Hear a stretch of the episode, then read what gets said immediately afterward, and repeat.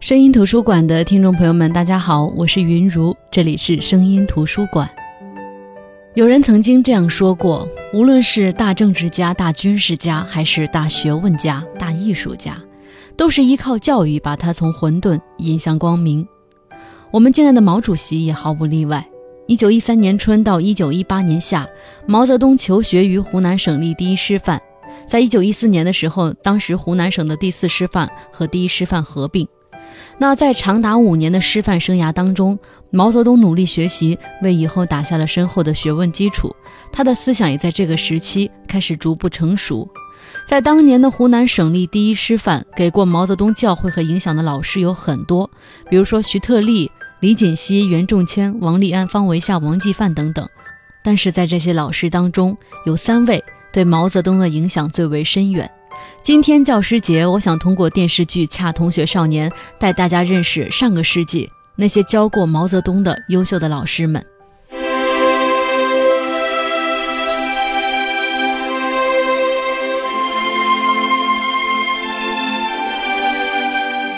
同学少年》是一部以青年毛泽东在第一师范求学为背景，展现那个时期以毛泽东、蔡和森、向警瑜为首的革命青年的读书生涯。剧中是以史实为背景，生动地还原了毛泽东在求学时期所遇到的事情。在那个时期，毛泽东胆识过人的形象得以凸显。不过，这部片子并不是单纯的展现毛泽东是一个多么十全十美的人。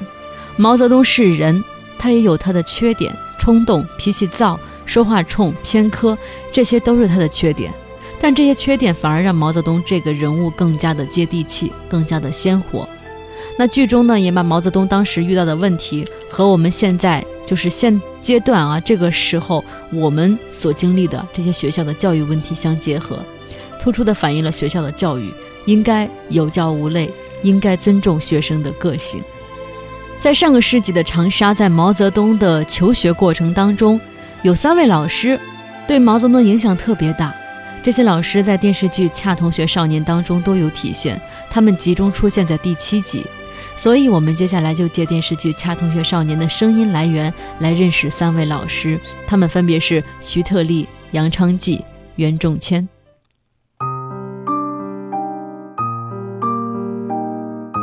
徐特立呢是湖南长沙县人，出身农民，曾经留学日本。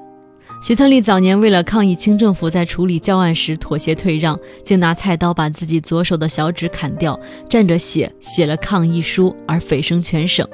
是当时最有血性的激进人物，徐特立倡导不动笔墨不读书的学习方法。毛泽东在读书的时候特别特别推崇。当时因为受这种读书方法的影响，毛泽东看书的时候都爱往这个书上写自己的读书心得的习惯。在湖南师范读书的时候，他写下的笔记有很多，有听课的，有自学的，有摘抄的，还有随感和日记，积累了足足有好几篮子。一九三七年十一月三十日，毛泽东在祝贺徐特立六十寿辰时，曾经深情地写道：“你是我二十年前的先生，你现在仍然是我的先生，你将来必定还是我的先生。”那通过《恰同学少年》来了解徐特立。那接下来这段音频的背景呢？在这部剧当中，毛泽东的同班同学，这位名叫刘俊卿的同学呢，因为嫉妒蔡和森。蔡和森是毛泽东的同窗好友，后来也成为有名的革命青年。那刘俊卿他自己家境本来就不好，可是他却更加瞧不起跟他一样家庭不好的蔡和森。因为当天蔡和森的小妹来学校探望他，蔡和森就把自己的那份饭菜让给自己的小妹吃。刘俊卿当时和班里有名的富二代王子鹏一起吃王子鹏家里送来的美食，便瞧不起窝窝头以及学校食堂的饭菜。于是他把这些粮食全部倒掉，恰巧这一幕被蔡和森看到了。蔡和森上前阻止，遭到刘俊卿的一阵反讽，无奈呢，只好作罢。后来蔡和森送走了小妹之后，回到食堂，看到王子鹏和刘俊卿桌上被丢在那里的一个窝窝头，于是拿起来吃。恰巧这一幕被再次回到食堂去寻找丢下的作文本的刘俊卿看到。刘俊卿对蔡和森呢可以说是极尽讽刺之能事，在那样的一个公众场合，用他的言语去伤害蔡和森。没想到，正当刘俊卿得意之时，第一师范唯一在学生食堂吃饭的徐特立老师走过来，什么都没说，拿起蔡和森手上的窝窝头就吃了起来。徐特立老师用这无言的举动支持了蔡和森的行为，也让刘俊卿无地自容。在校长孔昭寿知道了这件事之后，极为震惊，召集全校师生开了一次简谱大会，跟大家讲一粥一饭来之不易，也让全校同学在这次大会上重新认识了徐特立老师。接下来我们来听音频。刘俊清同学，请你出列。有一位老师，我想重新给你介绍一次，也给我们全体同学重新介绍一次。那就是被你们称为“徐大叫花”的徐特立老师。徐老师，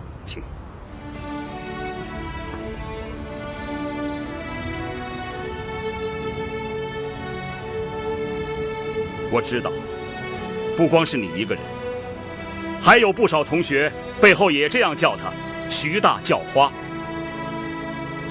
是啊，我们这位徐老师看起来还真像一个叫花子。身穿粗布衣服，脚下穿草鞋，坐不起轿子，吃学生食堂，就连一把油纸伞都舍不得买。下雨天就穿一件蓑衣，寒酸呐！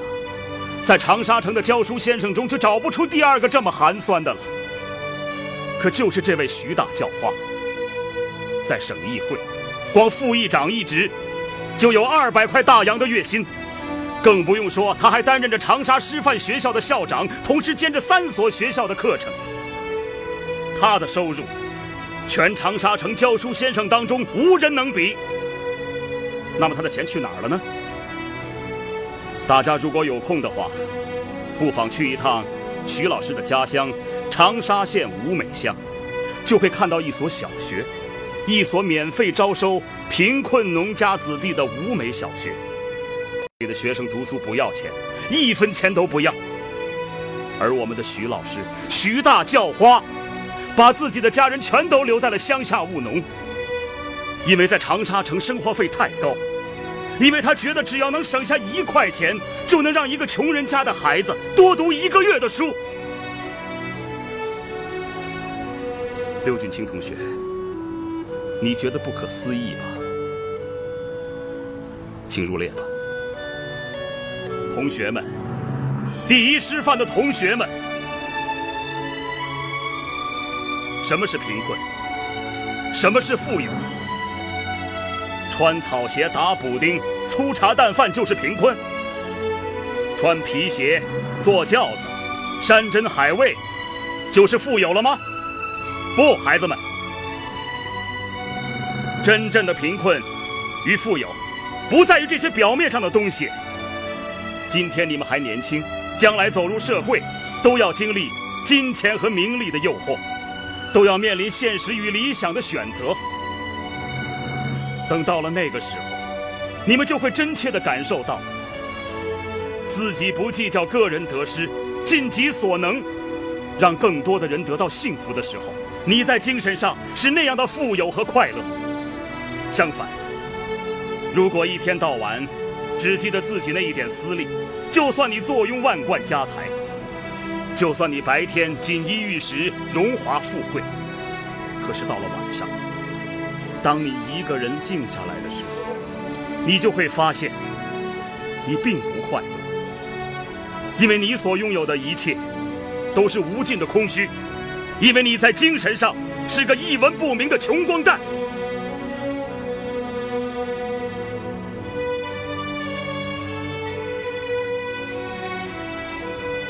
今天，这半块窝头我留下了。我也希望这半块窝头，从此留在每一位同学的心里，使我们牢牢记住：简朴乃修身之本。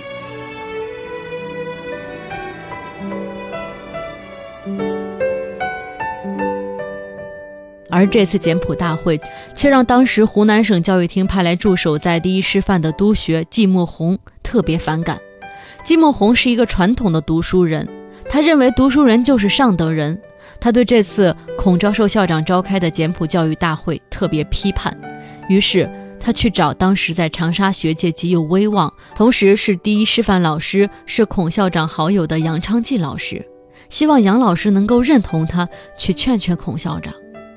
这位杨昌济就是杨开慧的父亲，毛泽东未来的岳父，也是在毛泽东的学习生涯当中极为重要的一位老师。下面。我们就通过季读学和杨昌济的对话来领略这位老师的风采。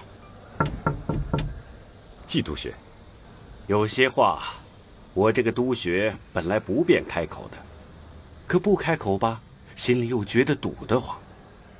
杨先生，你是长沙学界的翘楚，和孔校长又有同窗之谊，我想，您的话，他也许能听得进去。哼，季先生。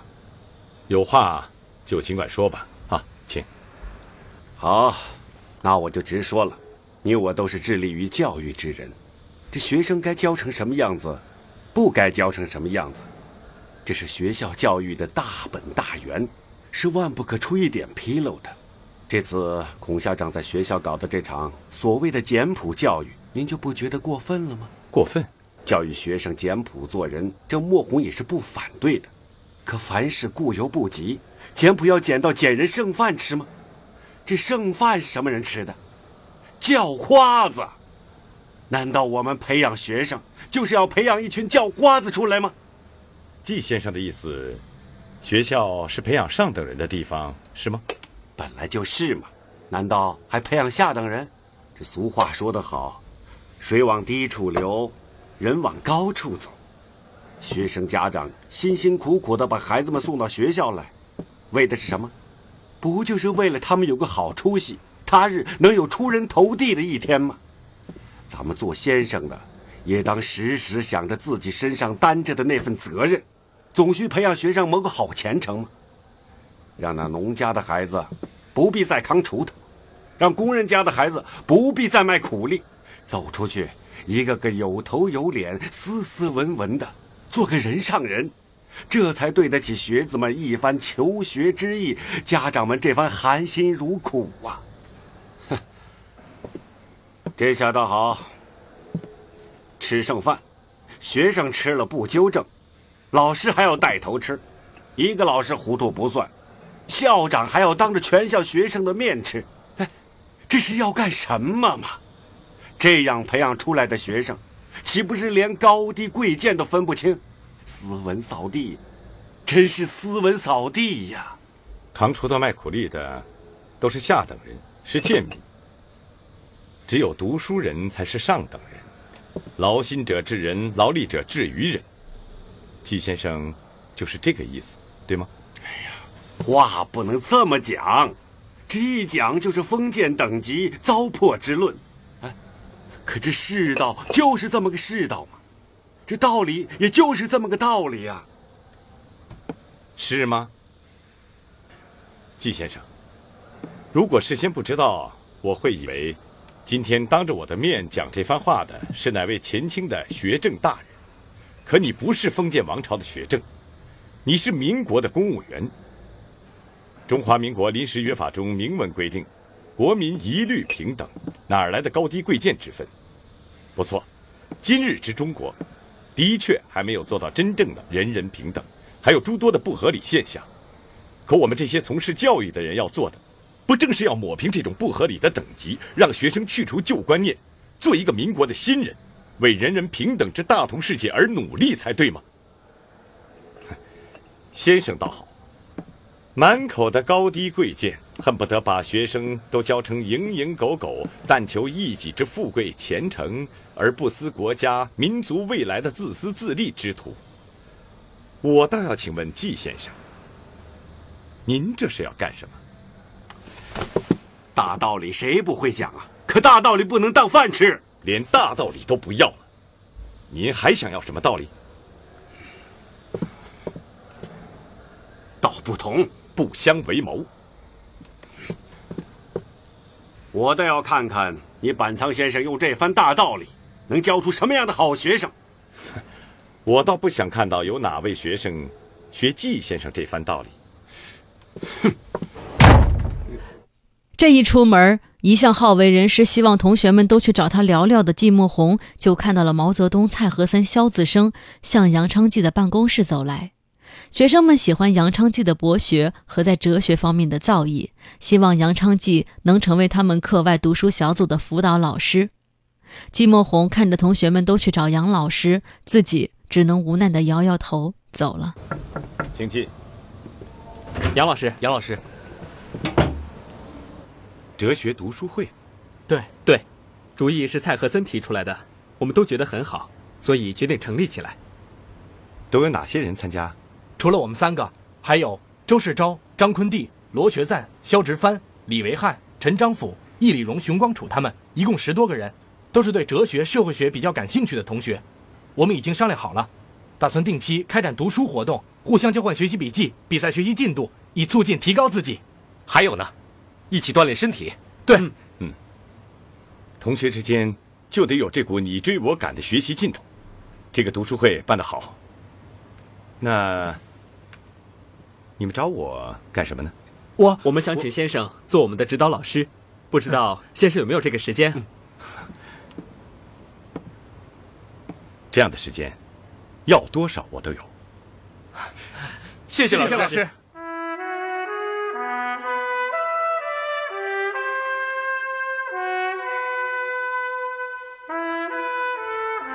无论是作为发起者的蔡和森、毛泽东和萧子升，还是哲学读书会的导师杨昌济，恐怕都没有想到，就是这个松散的、以强烈的求知欲望为纽带组织起来的。学生兴趣小团体，后来竟会一步步壮大起来。历史就是这样，在一位优秀的教师和一群勤奋的学生身上，悄悄埋下了伏笔。那除了杨昌济呢？还有一位老师在毛泽东的学习生涯当中对他影响特别大，这就是袁仲谦。袁仲谦名吉六，字仲谦。人称仲老，他的胡须有半尺长，所以人们也亲切地称他为袁大胡子。袁仲谦是湖南新化人，他酷爱古文，博览群书，国学修养特别深，而且他写的一手好字。袁仲谦教授毛泽东的古文长达五年，但是当初毛泽东不喜欢他这个老师，袁仲谦也不喜欢毛泽东这个学生，原因是毛泽东认为袁老师保守专制，袁老师认为毛泽东目无尊长，不敬师门。袁老师说毛泽东的文章是新闻记者的手笔，但是渐渐的，毛泽东认识到袁仲谦虽然保守专制，教书却尽职尽责，严格要求学生，而又诲人不倦，且国学功底深厚。一九三六年，毛泽东对斯诺说：“多亏袁大胡子，我学会了古文体，今后在必要时仍然能够写出一篇过得去的文言文。”那接下来经历的这件事儿，就是毛泽东和袁仲谦之间的故事。在《恰同学少年》这部电视剧当中，袁仲谦教授毛泽东的古文课。在毛泽东的入学考试当中，他很看重毛泽东的才华。当时他钦定毛泽东是第二名。可是入学之后，他给毛泽东的作文分数一次比一次低。这一次，他只给毛泽东打了四十分。于是，一场矛盾发生了。我们通过接下来的音频来认识袁仲谦老师。毛泽东，四十分。一窍不改。王子鹏，毛泽东听到这个分数，看到自己的作文本，非常震惊，转瞬非常的生气。好，九十分。认知。怎么回事啊？课堂之上谁在喧哗？我。毛泽东，你想干什么？我不明白。你有什么不明白？我不明白我的作文为什么只得四十分。哼，你还问我？袁老师打的分，我不问袁老师，我问谁？好，润之，既然你问我，那我就告诉你，你的作文就只值四十分。我的作文有哪里写的不好？哪里不好？哪里都不好。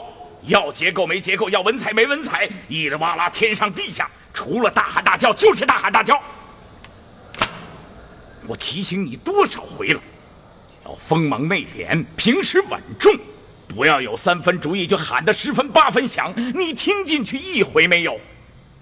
不但不听，变本加厉，越来越没边了。你看看你的文章，简直是梁启超的新闻报道，只晓得喊口号。梁启超的文章怎么了？我就是觉得梁启超的文章好，我就要学。你还好意思讲？好的不学，净学些乌七八糟的半桶水。什么是温柔敦厚、微言大义？什么是韩章柳句、欧骨苏风？他梁启超懂吗？这么说，袁老师就懂了。你，混账东西，你给我滚！润之，润之，润之，你你走吧，走了就别再进我严仲谦的教室。你，混账东西，反了他了！这事儿很快传到了孔校长和季督学那里，季督学非得要孔校长严办毛泽东。但是孔校长知道毛泽东，他深知这个本科第八班的一年级学生非常有才华，是个不可多得的好苗子。他有意想拖延时间，想调查清楚到底怎么回事儿。顶撞老师，咆哮课堂，简直无法无天。这个学生叫什么名字？他的名字叫毛泽东。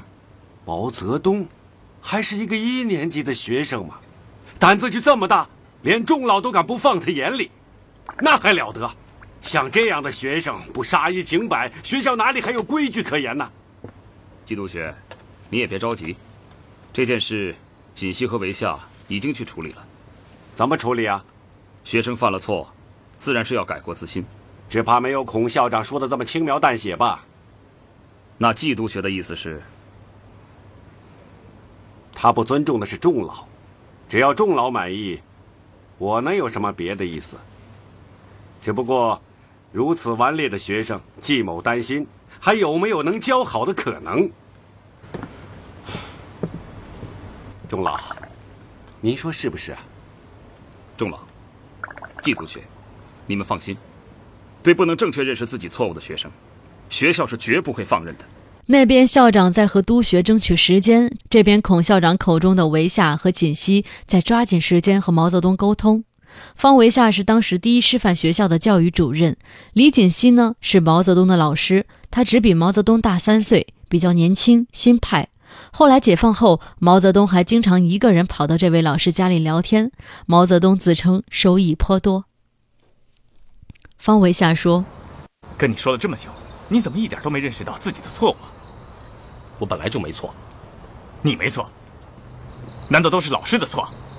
你呀！”李锦熙说：“润之，不管怎么说，课堂之上当着那么多同学面顶撞他，难道你还做对了？又不是我先开口骂人，那倒是袁老师先骂人。哦，他骂谁了？梁启超。他骂梁启超，你较什么劲呀？那是我作文的榜样，我就不许他骂。我说你这个人怎么这么犟啊？”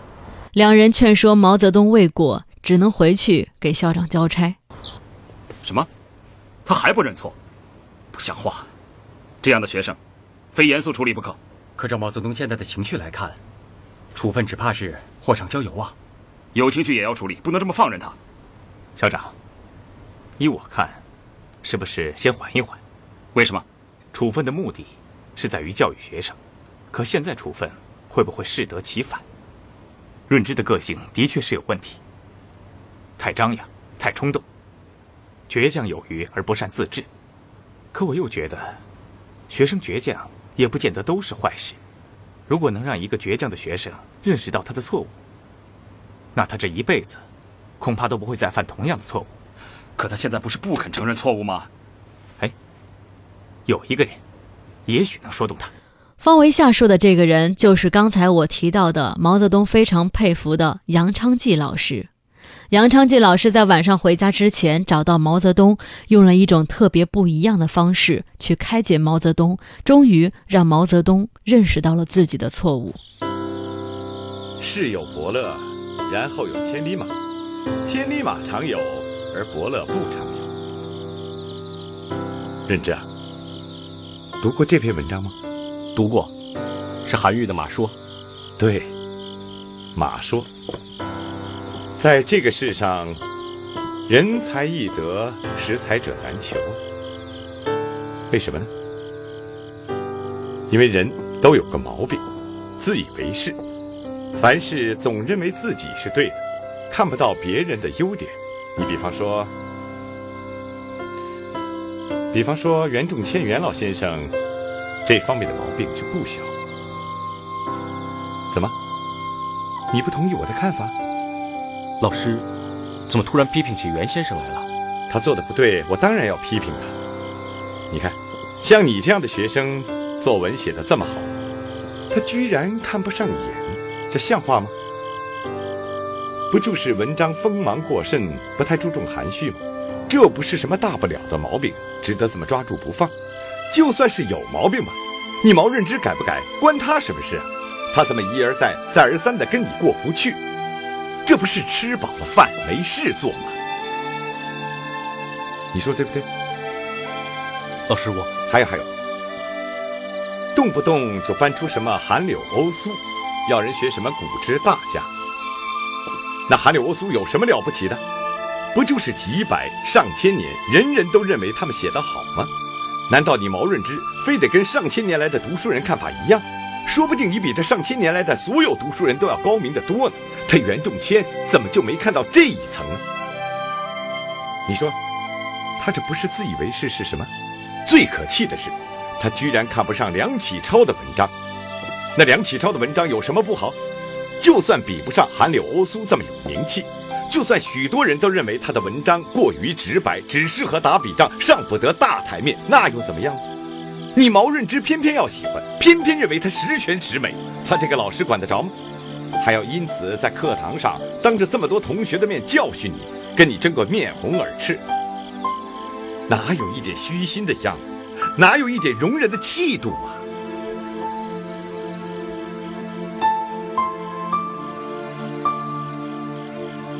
老师别说了，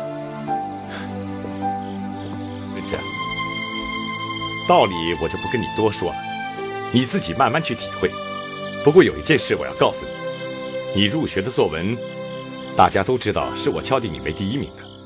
可你不知道的是，那次阅卷，其实是袁仲谦先生负责，当时是他把你定为第二名。仲老是长沙国学界公认的权威，在他的眼中。能得到第二名的成绩，足见他有多么的赏识你的才华。之所以定为第二名，也是因为在你的作文中还存在明显的缺陷。他一次次指出这些缺陷，一次次降低你作文的分数，乃至降到四十分。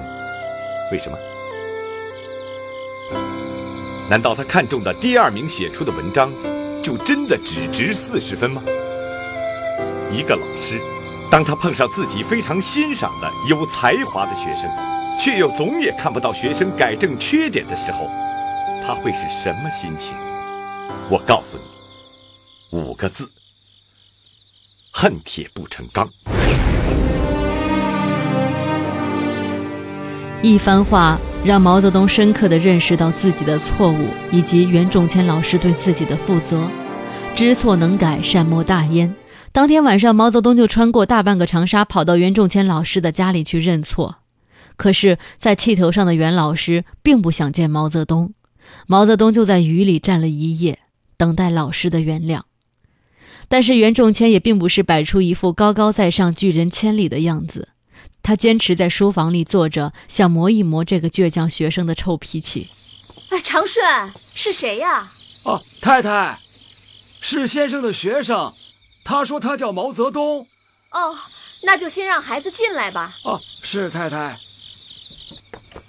哎，老爷，你去告诉他，我不见他。人家深夜来访必有要事，我已经让他进来了。嗯，你让他进来了，那你去见，反正我不见。你怎么了？人家都已经在外面等着呢。他还能等去？我又没请他来。本科第八班毛泽东。课堂上顶撞老师，有辱师尊，特来向老师道歉。哼！本科第八班毛泽东。课堂上顶撞老师，有辱师尊，特来向老师道歉。老爷，你去去去去，别烦我，睡觉去。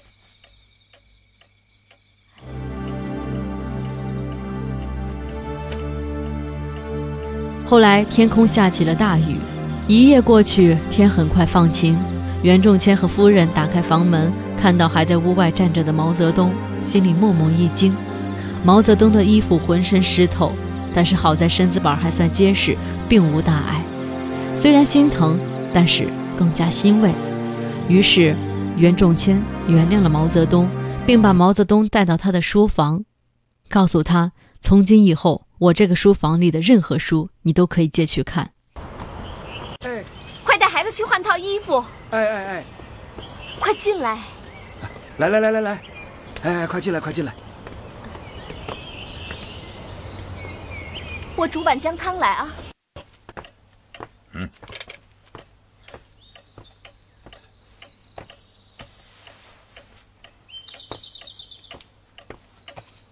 古文之兴，盛于唐宋。唐宋八大家又以昌黎先生开千古文风之滥觞。读通了韩文，就通晓了古文，也就懂得了什么是真文章。你的文章，缺的就是古之大家的凝练、平稳、含蓄、从容，如满弦之弓，纸张不吃，令人毫无回味。这是作文的大忌。嗯，这套《韩昌黎全集》是先父留给我的，里面有我这几十年读此书留下的心得笔记。今天我把它借给你，希望你认真读，用心读，读懂什么是真正的千古文章。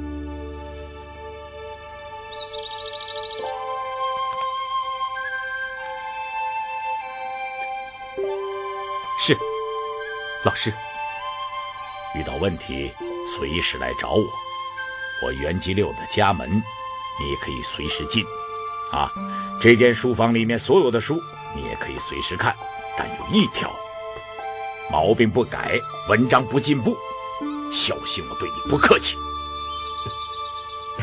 您放心，老师。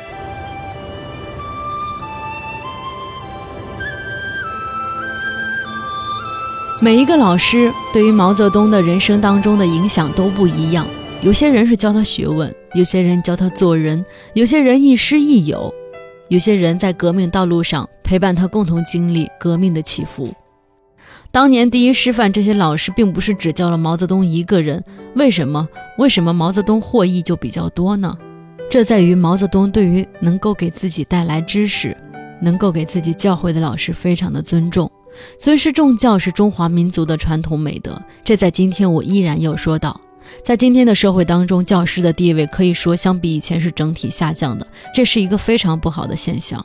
教师的地位跟国家的兴衰是有直接的关系的。就像我昨天节目里说到的，荀子曾经说过：“国将兴，必贵师而重父；国将衰，必轻师而贱父。”教育是国家根本，而教育的主体除了学生之外，最为重要的就是我们的教师队伍。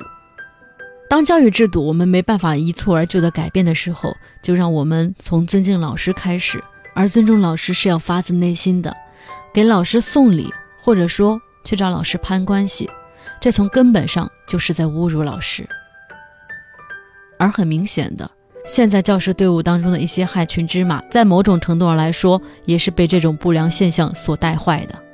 所以在节目的最后，我还是希望大家能够真正的保有我们中华民族的传统美德，尊师重教。好的，我是云如，这里是声音图书馆，祝所有的老师教师节快乐，我们明天再见。